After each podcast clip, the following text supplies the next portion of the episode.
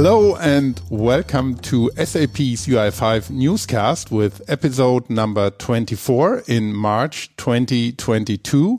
And yeah, I think it's the first podcast for this year. And my name is Christoph Hafner. And as always, I'll be your host in today's podcast. And we are going to talk about web components enablement for OpenUI5 and SAP UI5. And with me today, I have again Peter Müßig, UI5 Chief Architect at SAP. Hello, Peter.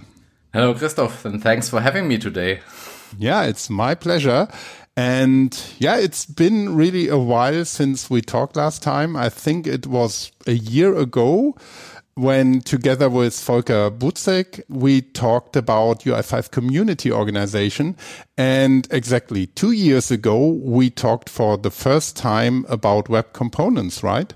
Yeah, that's right. And um, it's a pleasure to give you an update on that, what's happening on our side, because two years, it's a long time and a lot of things happened so far. Yeah, really looking forward to that. But maybe before we um, move on, I think most or almost every of our listeners already know you well. But maybe for the newbies starting with this particular episode, could you just say some words about yourself?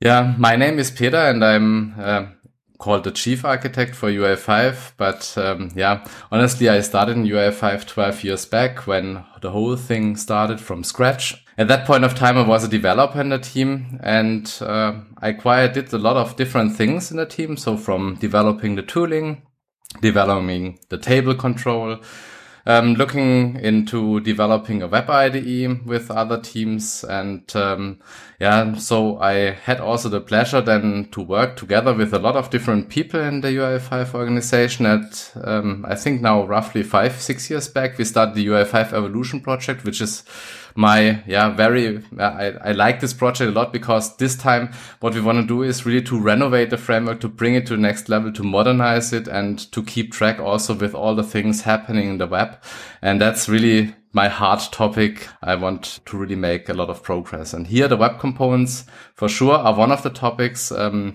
which come in because they are the rendering evolution of the UI5 framework. And yeah, want, I want to talk here with Christoph a bit on the topic um, to explain you what we all have done so far and what you can expect from us.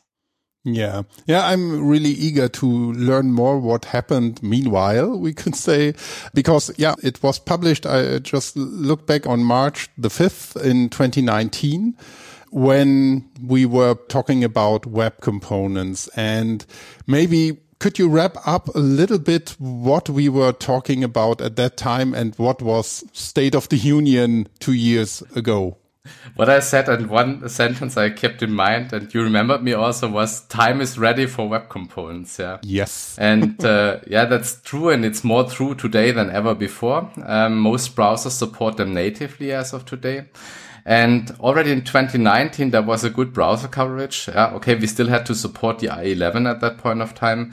But um, thanks to all the people in, in, the outside community, in the open source community, there have been a lot of polyfills that this is possible.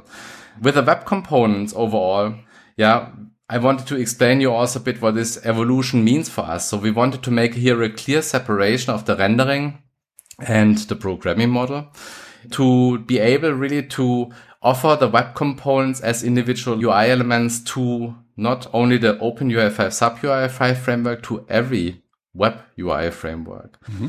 And overall, what we expect from the web components is that with going closer to web standards, we get a better performance, we get more consistency, the integration becomes easier in different frameworks. And besides the application developers who are used to use the Open UI5 or SAP UI5 APIs to create their applications, they can also now use these UI elements on plain HTML.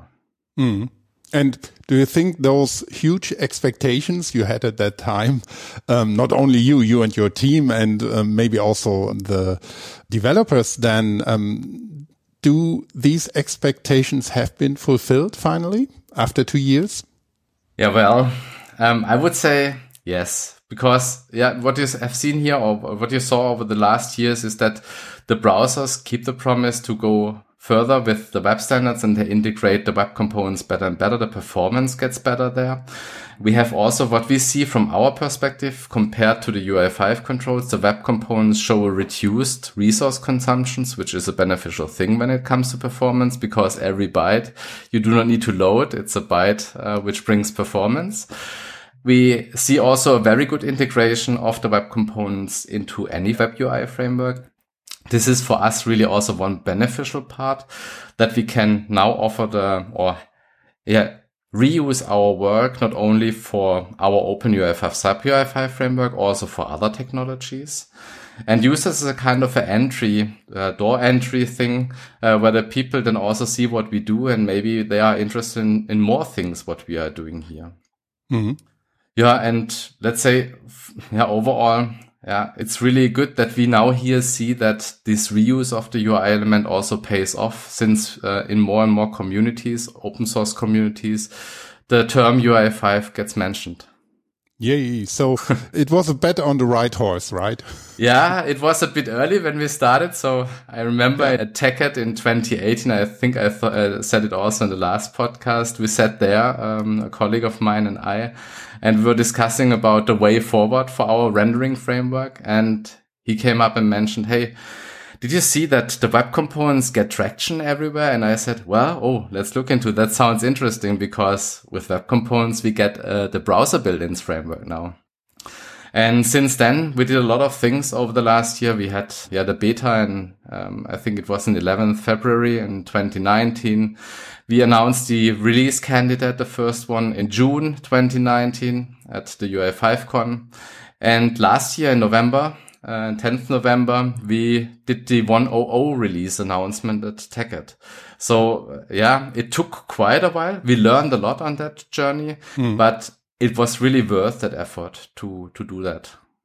Yeah, I can imagine. And it was somewhat disruptive, but anyway, um, I think you succeeded there and there is a lot more to come. We will talk about this later. But for all these newbies I mentioned at the very beginning of the podcast, maybe you could also give a quick overview what web components actually are. And for those who already know what web components are, here is the hint. Uh, we use chapter marks so you can just skip to the next chapter if you are familiar with the concept of web components. But for everyone else, Peter, could you give a very short overview on what web components really are? I'll try. I'll try. so web components are basically a, a set of web standards uh, to create built-in UI elements in the browser. So these web standards, these are the custom elements, the shadow DOM, and um, the templating, the HTML templates, as well as the ES modules. And uh, all these together um, allows you to build reusable UI elements, um, which are, as set built in. And as they are built in, they come really with no or a zero kilobyte of a footprint. Overall, the web components are really atomic elements, mm-hmm. means that they encapsulate the behavior and the styling. And this is really a beneficial thing because if you delivered in the past UI elements, then you had to, yeah, load the CSS and then have on the other hand side also the JavaScript code, which creates the markup for that, or you create the markup on your own. And now with the web components, both comes together and um, you get the running UI element with one custom tag. And so, for example, if you, if you think about the, a very complex controller like the date picker. That's also if you go to SAP GitHub IO uh, UI5 web components, it's on the start page there. You can see that it's just the, the tag UI5 minus date picker. Mm-hmm. And then if you put that on the page together with the web components framework, then behind that, there is a lot of code hidden for styling, for this calendar when you open that, for the behavior and the accessibility. And on the other hand side, the styles uh, with support for theming. So that comes then more or less everything hidden behind it. And that's why I think they are a great advantage of building reusable UI assets, which can be shared across different frameworks. Mm. Yeah, with that, you already have answered the question of what really the value of web components is in general, and what is it in particular also for UI5 web components? Yeah, for UI5 web components, we added a few things on top.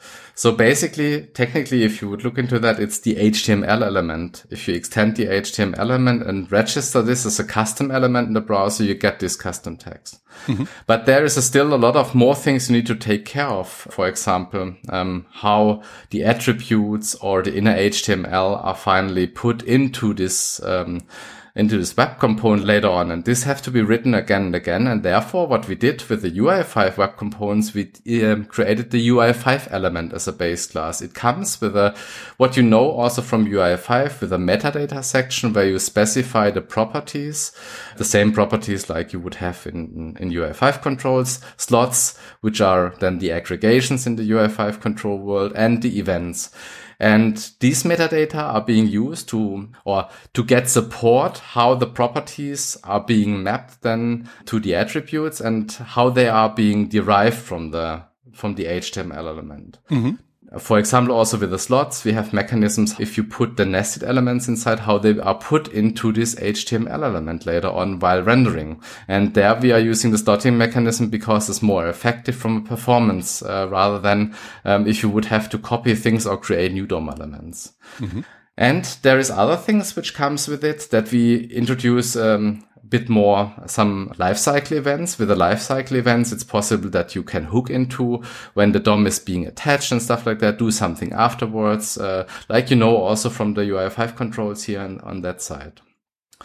Um, other things I have in mind is the theming support. So we have for the UI5 web components, we are reusing the um, the themes or the, the theming based content, which is also used for the OpenUI5, SAPUI5 and for the classic uh, SAP UI technologies in web components. But there we only integrate the variables, uh, the CSS variables for that. So the so-called custom properties and they can be used for the theming. So you automatically have then the theming support uh, available for the UI5 web components and they can be also themed using the UI theme designer and stuff like that. And furthermore, there is, um, uh, when you create the web components besides the HTML element where you implement the behavioral part, uh, we have also added a declarative layer, how you write your renderer. So we are using handlebars for that and it's markup centric. It's a bit different, like if you build a UI5 control where you write the UI5 control um, renderer with a JavaScript API. Here in this case, you really use a markup centric API with handlebars extensions um, to write your renderer logic. And we did exactly this abstraction for one reason. We want to abstract from the real rendering technology, which is underneath. And there we decided to use also something which is about to getting to be standardized, the lit HTML as a rendering technology, uh, which will be also, yeah, on the long run, hopefully built in more and more in the browsers uh, capability. And with that, we also benefit then overall from that performance. Yeah, and for sure, there are other topics like what we want to reach, uh, being enterprise ready. Uh, we take care that the web components are accessible, that they are globalized. So having the translations for the text, uh, that we have theming support as set, and we want to guarantee stable APIs like we do with the UI5 controls. And yeah, last but not least, it's open source. This is uh, like OpenUI5. We made it available for you guys that you can use it for your uh, for your projects, and um, yeah, it's available for free mm. in the Apache 2.0 license. Yeah, for for me, this sounds really great for developers um, who are aiming for creating yeah their own enterprise applications and having this um, web components concept in combination with open source, I think that's really a great offering and a great opportunity for many developers to really fulfill this enterprise readiness that we already had a couple of times as a very special challenge of the UI5 framework. But uh, nevertheless, um, it took some time until the 1.0 release now. Why did it relatively long? So um, for sure, there there was really a long delay for that since we need to gather a lot of feedback from the different usage scenarios. So the web components already started with a release candidate to be used by products inside SAP, and we gained more and more feedback for that and saw this is maybe a good approach how we handle the slotting. Um, this is maybe not working out properly here in the rendering. We need to tweak this. Um, a bit more, uh, that it's easier to use. And um, in order to be not, let's say, officially incompatible in our APIs, we kept the door open for that uh, to have only a release candidate available at that point of time. And you know, when when looking also in in what we have inside the UI5 web components offering, we have around let's say 50 bread and butter controls of let's say 50 components they're available, mm-hmm. and um, all of them were somehow mandatory for these products where it has been used and um, they needed also some kind of time to yeah, grow uh, to be also on a state that it can be properly used. And this was more or less also the time which um, yeah was needed to to work on that. And um, yeah. Yeah I, I think this really connects to what i said before to provide and ensure this quality that is required for enterprise readiness. I think this really may take some time, but we are now we're here with release uh, 1.0. Will there come more or do you say that's it? That's Take a good, it. that's a good question. Yeah. Definitely what will be different compared to OpenUI5 or SAPUI5 is that the web components there we want to have the possibility to also release newer major versions with incompatible changes. Because um, what we have learned from, from OpenUI5, SAPUI5 is that at some point of time, this gives you more freedom to do more drastic changes in, in that what you have, especially when it comes to complex topics like performance and stuff like that, which require really changes. And, um, we wanted to be sure that this is possible. Also, it's a bit easier, I would say, when uh, targeting the web components because the consumption is also happening on a different layer. So whereas in OpenUI5, SAPUI5, you typically consume that from CDN and it's one version and a lot of applications are running with that one version in a negotiated way. For the web components, the applications decide on their own when to switch to a newer version. So it's a dependency for them. They consume it via NPM and um, then they can decide when they do the upgrade and also plan then that they adopt the code. And at that point of time, uh, we will hopefully in future also support the migration steps by having proper guidelines and tools which can uh, make this migration easier for you. Hmm. Cool. Yeah, so it's not a one-hit wonder, I would say. There, there's really more to come. But when when looking yeah, really, honest, uh, just yeah. what I want to say one thing because uh, I said it at the UI5Con. I think it was in 2019 as well when we announced the RC. So one of the important features of the evolution is death. and it's harsh Ooh. that, yeah. But um, we need to also phase out things which are not running well mm -hmm. and be able to drop them. And this helps us also to improve further. Yeah. And, and for that, it's really essential that this um, possibility uh, is there that we can also do major releases. Yeah, cool. When looking now at all these advantages and benefits that you outlined here, I think when I have the right understanding, one of the big advantage of web components is that you can use them in almost every arbitrary UI framework. Is this the case for UI5 web components as well?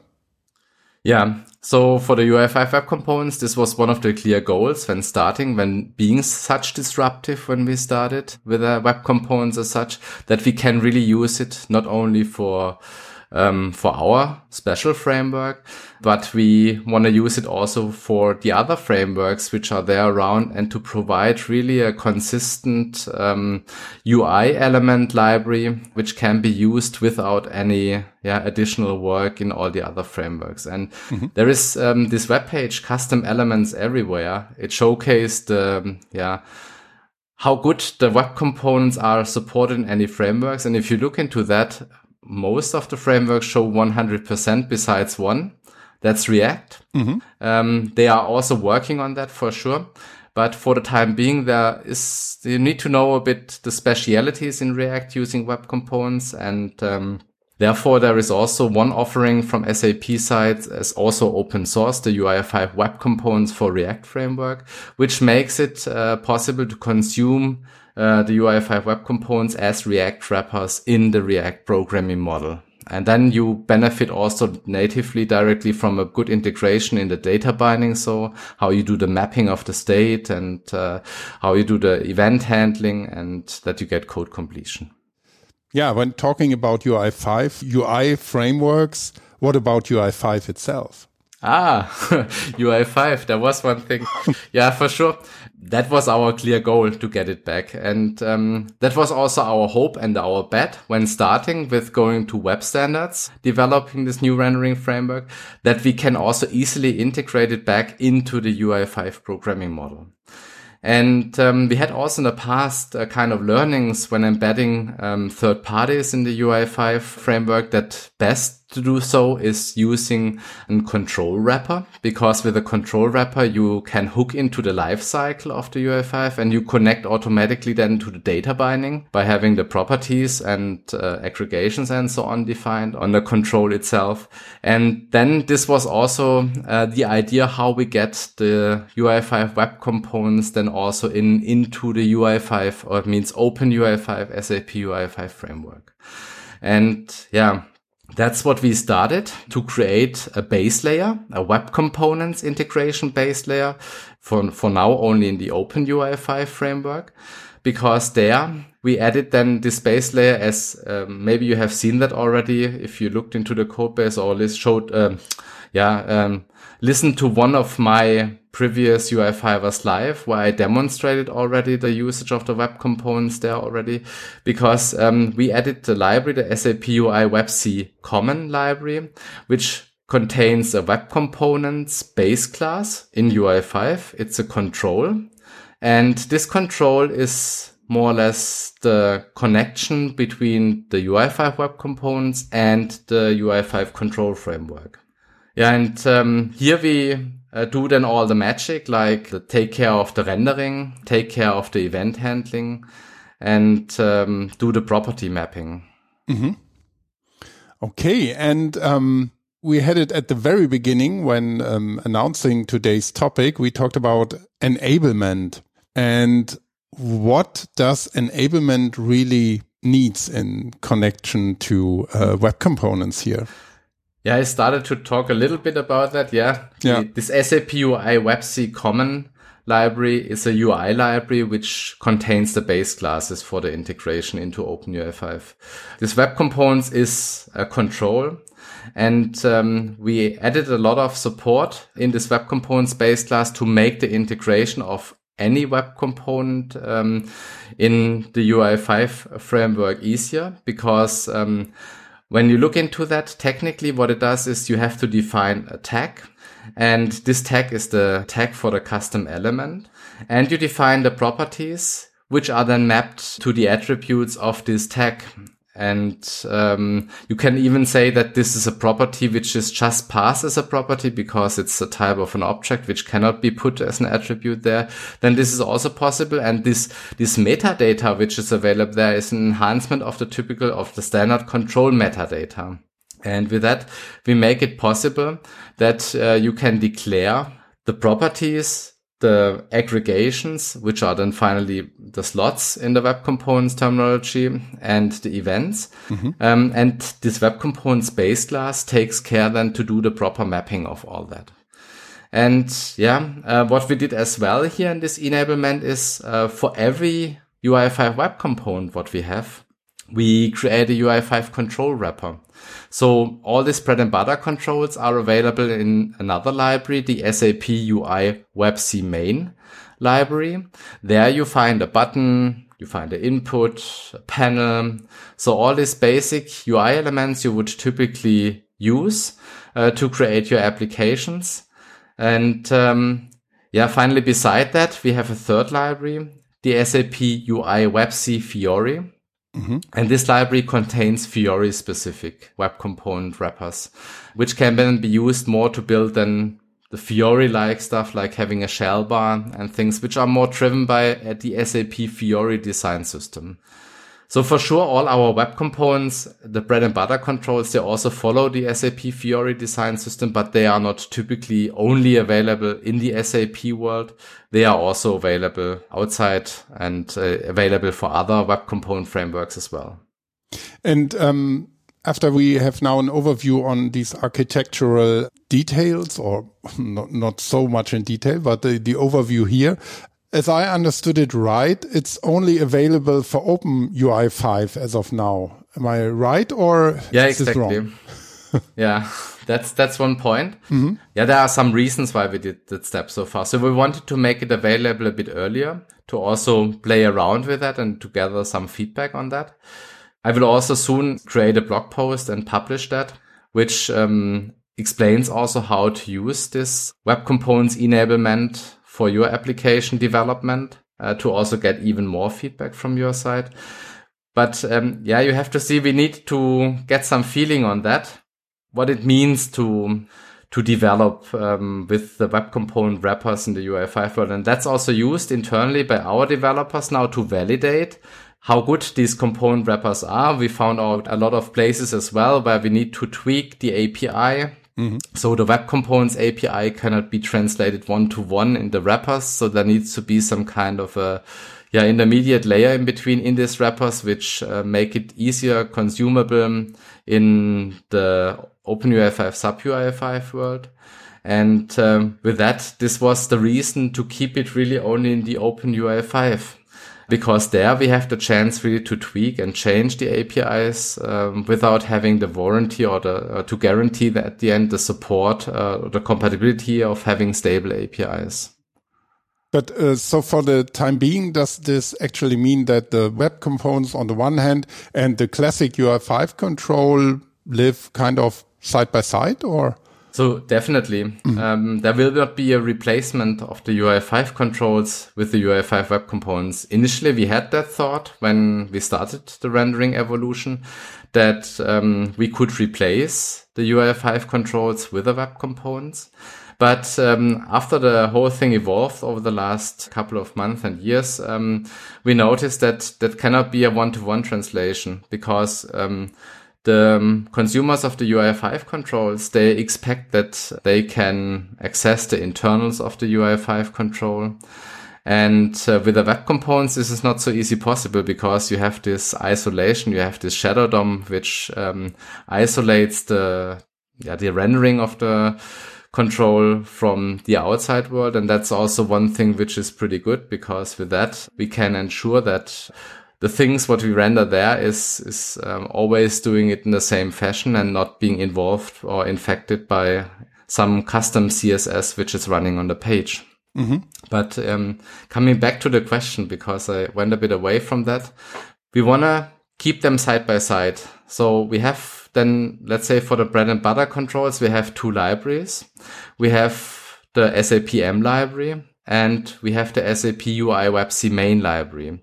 The SAP M library will stay for all the scenarios what we have today with all the existing applications running the FLP. So if SAP M is used in a context, then it should be also used for the applications there as well, also for the, the new applications, because we should not mix the bread and butter controls from the SAP M library and from the web components in one page. But if you start to create a new application from scratch, then, and if you are not running in the context of an FLP having the SAP M controls, then you should also consider in the future, once available, uh, in SAP UI5 as well, for your open UI5 projects, you could use it already to use the SAP UI WebC main, so the UI5 web components control wrappers for your mm-hmm. applications. And the reason for that is from, um, as said in the beginning, from an efficiency perspective, the web components, they are much smaller from the content because in SAPM, you all know that if you pull a button, it comes immediately with a, a, penalty of loading a big CSS file with it, which brings the CSS for the whole library. And for the web components, we only bring the CSS for this one button with it. And this is more effective if it comes uh, to loading than the UI5 web components for UI applications um, as they have a reduced footprint. So, um, did I hear or did I got it right that these are also already reasons for the integration there? Yeah, that's that's yeah the the reason for the integration mainly in the UI5 framework is that we can benefit from other assets. Mm-hmm. So in the UI5 framework, we have a full-fledged application development framework with its programming model, having data binding support, having connectivities to OData services and stuff like that. And this is the benefit what we gain from the integration because the web components as such, they are just pure UI elements. They just take care on rendering and uh, providing a proper API, getting them easily in the browser. But everything which is then to uh, build an application or everything which is needed to build an application uh, coming from a programming model, from a web UI framework, uh, this needs to be added on top and SAP UI5 is for us the framework to build the applications, the uh, the business applications, and therefore uh, we wanted to also benefit exactly from our work there. Mm-hmm. And ideally, on the long run, we would also come to the point that the web components uh, can success also more and more the SAPM controls. And I want to come back to one thing, uh, Christoph here.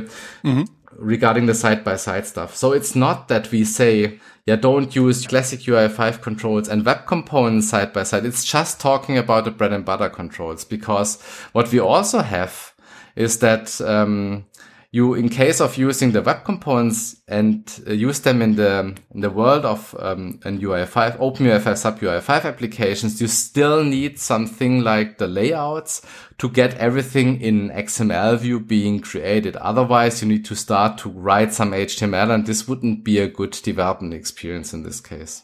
Yeah, sure. But we're talking about existing controls here. And as we know that especially business software is as well a kind of living animal, what about new controls?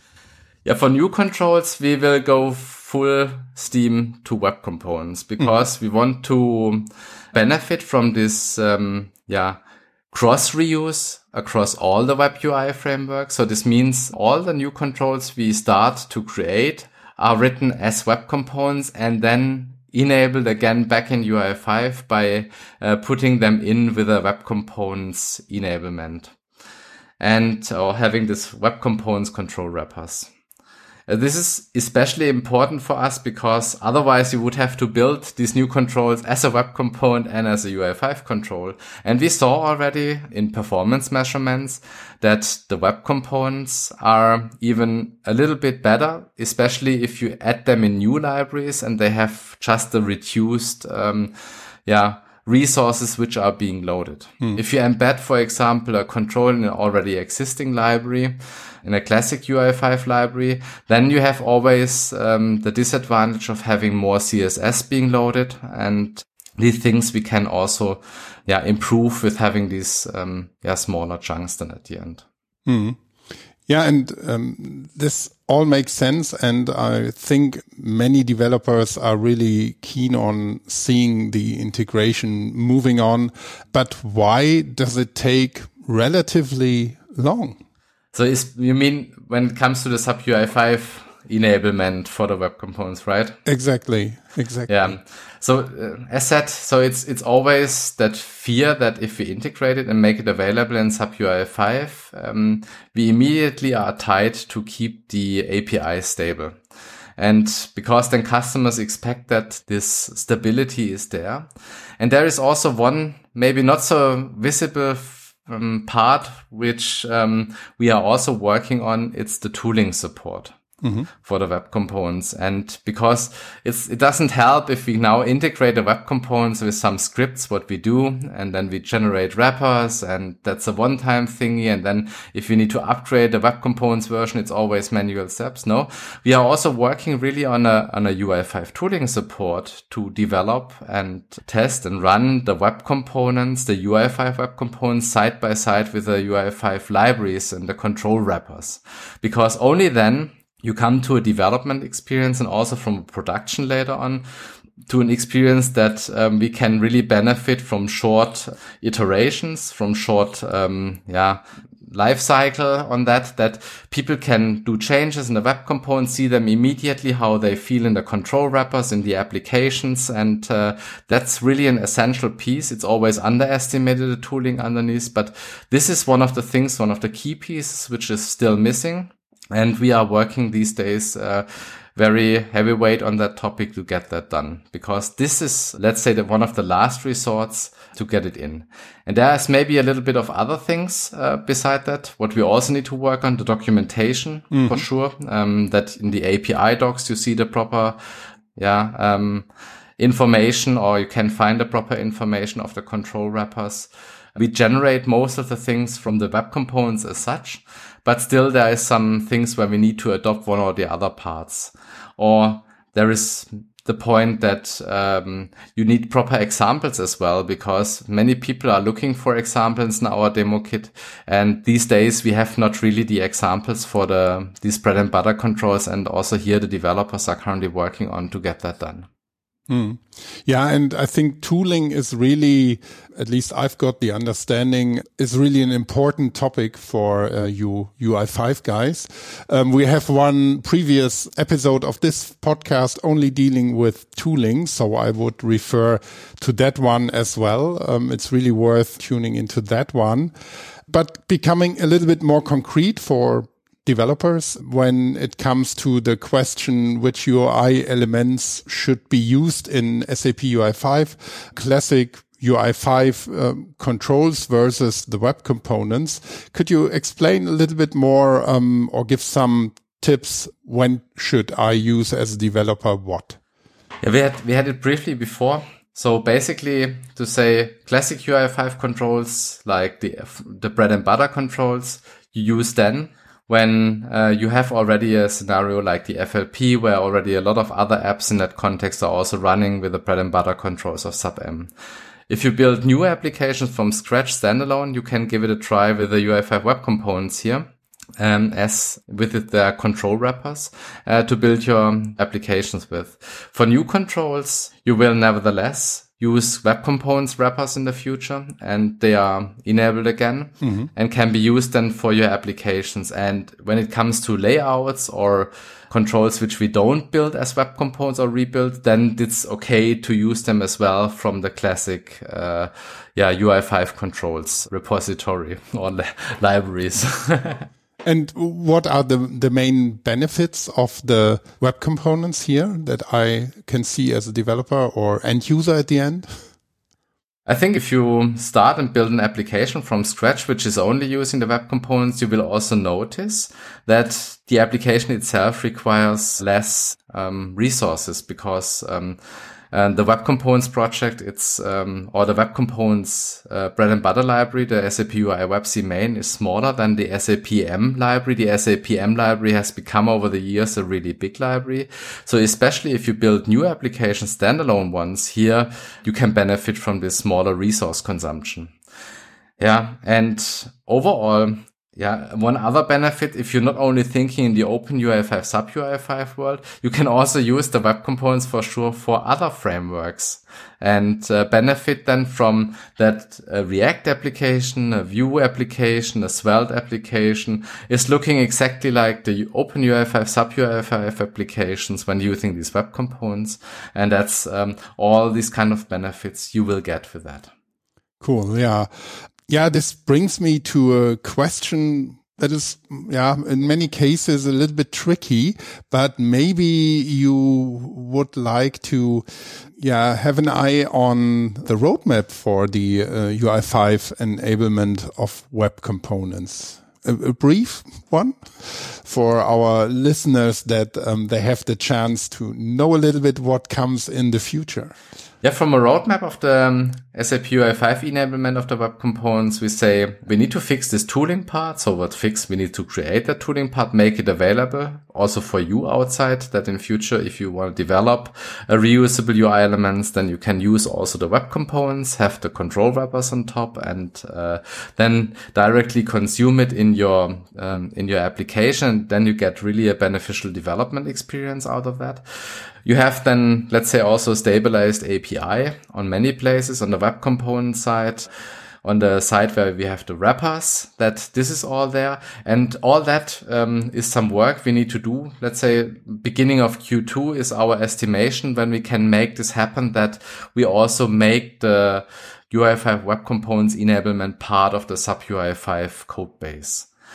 And um, as said, um, I will also create a blog post which will be announced to you and shared with you, where I want to also showcase to you how you can already use the enablement in OpenUI5 and how you can use it for your application development already today. And here I really want to ask you to do that and also to give us feedback on um, what you see there. This is to come.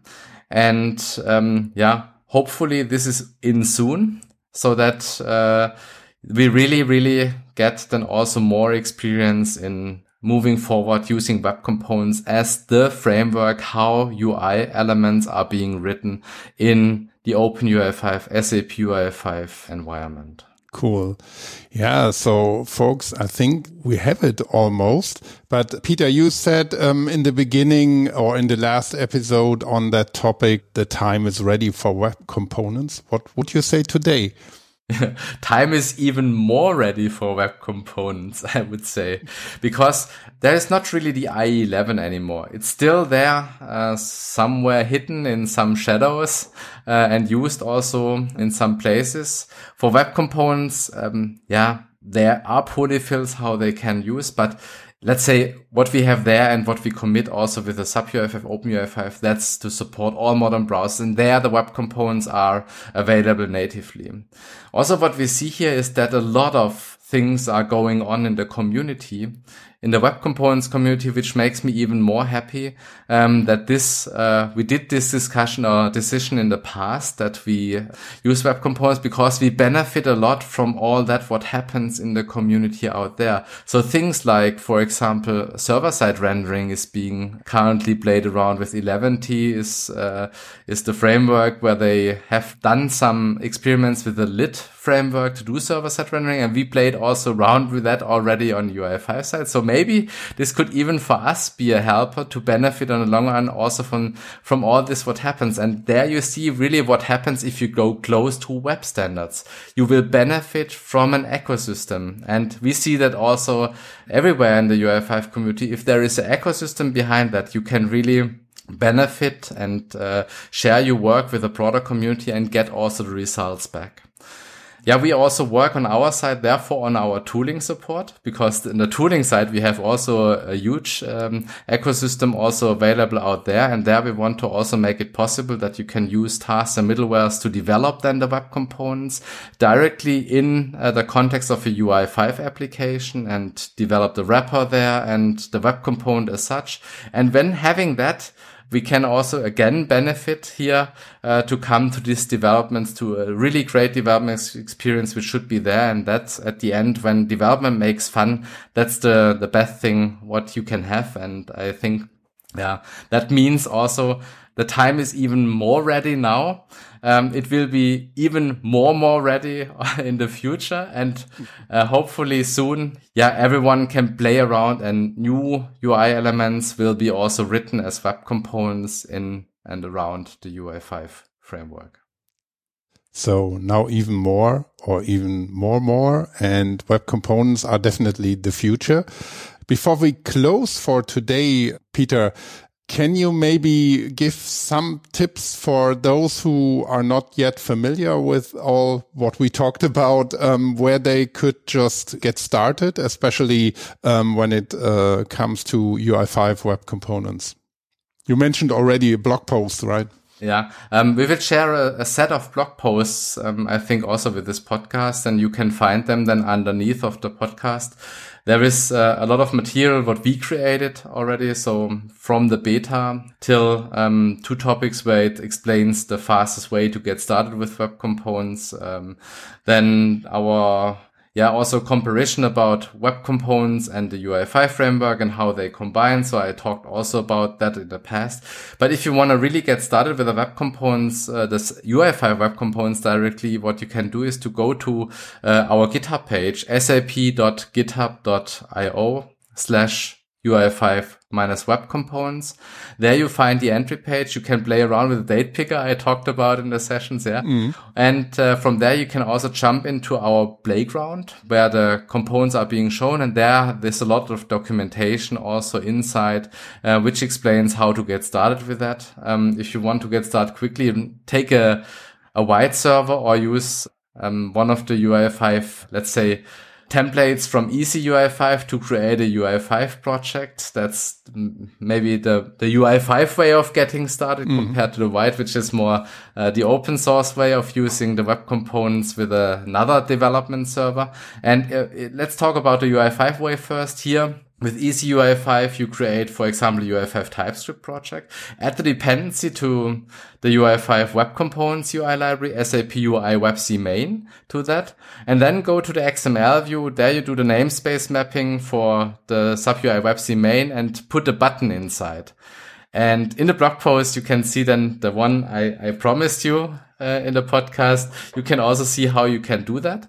And um, from there on, uh, just play around with that. You see TypeScript support also available for the web components. So as they are fully embedded in the UI5 framework, this is then also being there as part of the wrappers. And for the Vite.js, here just use the npm to install the dependency to the UI5 web components.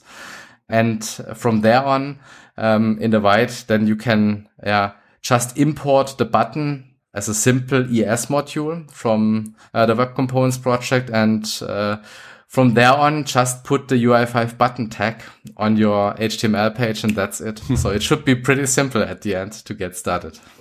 Yeah, this sounds awesome. Peter, anything we missed or did we make it complete? If there is anything which has been missed, don't hesitate to put any reply under the blog post. I think we covered most of the things. It could be more detailed here and there, but I think we will have a lot of time in future to also go in more details. Yeah. Cool. So, Peter, thank you so much for taking the time again to go with me into that topic. Yeah, thanks for having me, Christoph. It's always a pleasure to be here with you. Yeah, it's always a pleasure to talk to you. And I learned a lot today again. So it's uh, also me who benefits from all this. But I hope you, dear listeners, uh, did as well.